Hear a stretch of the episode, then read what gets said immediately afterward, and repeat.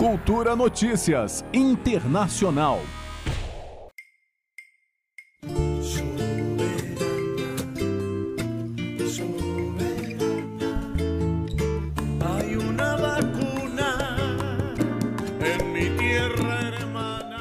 A ilha de Cuba representa nesse momento um ponto de esperança para a humanidade.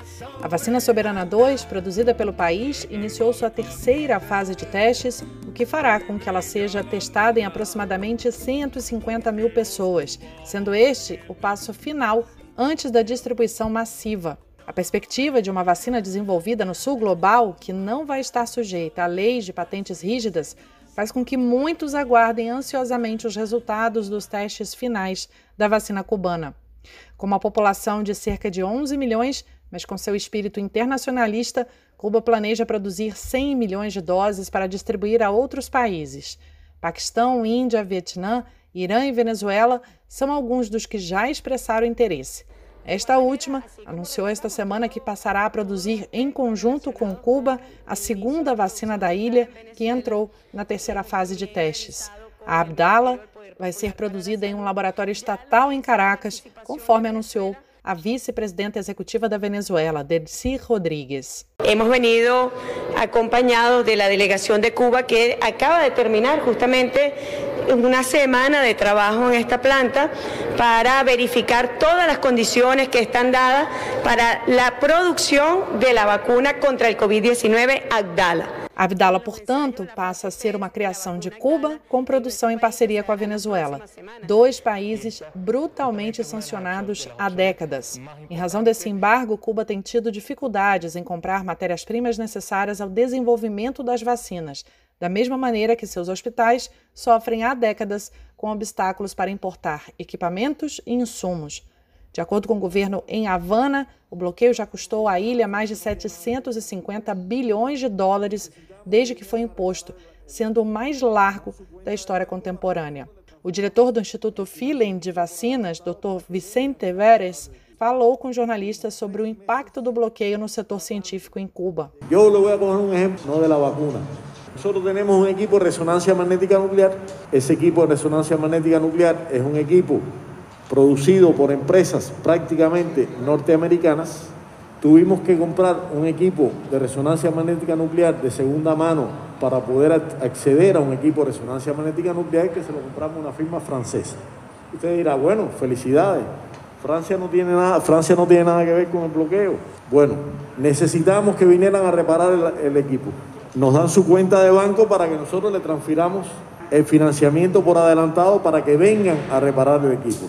Estuvimos tres meses tratando de que nuestro dinero llegara a la cuenta de la empresa que tenía que venir a Cuba a repararnos el equipo. Y ellos se asombraban cómo bancos franceses le decían que no a la transferencia cubana. ¿Por qué le decían que no? Porque esos mismos bancos franceses que están en todo el mundo habían sido sancionados por haber tenido intercambios con Cuba. Outro aspecto é que uma vacina bem-sucedida vinda de Cuba pode ajudar a quebrar o controle global do mercado por grandes empresas farmacêuticas. Cuba pretende cobrar de outros países algo próximo do custo de produção, especialmente aqueles do chamado Sul Global. O Dr. Veres reforçou esse valor da ilha ao dizer que a estratégia de Cuba para comercializar a vacina é uma combinação de coisas e, em primeiro lugar, vem a humanidade e o impacto na saúde. La estrategia de Cuba de comercializar la vacuna es una estrategia que tiene una combinación, en primer lugar, de humanidad y de impacto en salud, y en segundo lugar, en la necesidad que tiene nuestro sistema empresarial de sostener la producción de vacunas y de medicamentos para el país.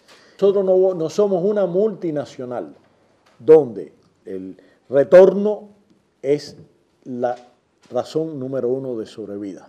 Crear más salud es una consecuencia. Nosotros funcionamos al revés. Para nosotros es crear más salud y el retorno es una consecuencia de crear más salud. Nunca va a ser la prioridad Desde março de 2020, início do alerta global de pandemia, a ilha enviou mais de 50 brigadas médicas para mais de 40 países e territórios.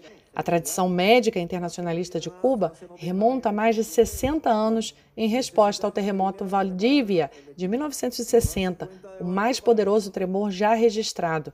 Profissionais de saúde da ilha correram para o Chile, onde esse terremoto, seguido de um tsunami, causaram milhares de mortes. Nas seis décadas seguintes, o governo estima já ter assistido a quase 2 bilhões de pessoas, realizando mais de 14 milhões de cirurgias e salvando mais de 9 milhões de vidas. Números disponíveis em relatórios de entidades como a OPAS, que reconhece em Cuba um dos principais parceiros mundiais em assistência médica, alinhada com os valores de saúde pública universal da própria entidade, como destacou Joaquim Molina, representante da OPAS no Brasil. Gente, a saúde é o bem mais preciado. A saúde é um direito da população, é uma obrigação do Estado, é uma obrigação de todos em nossa convivência social. A OPA tem como estratégia principal de saúde o que nós chamamos saúde universal. E é uma expressão que diz que saúde é um nível que se vai alcançando cada vez mais de saúde da população, dependendo de suas necessidades. Entre as frases espalhadas por todo o país em outdoors que lembram os valores da Revolução Cubana, a que está escrita no Hospital Público Calixto Garcia, em Havana, demonstra o compromisso do país com a saúde pública e em colocar as pessoas antes do lucro. A vida de apenas uma pessoa vale mais do que a propriedade privada do homem mais rico. E é graças a essa prioridade de Estado, que inclui o programa de biotecnologia com financiamento público, que Cuba tem atualmente quatro vacinas candidatas.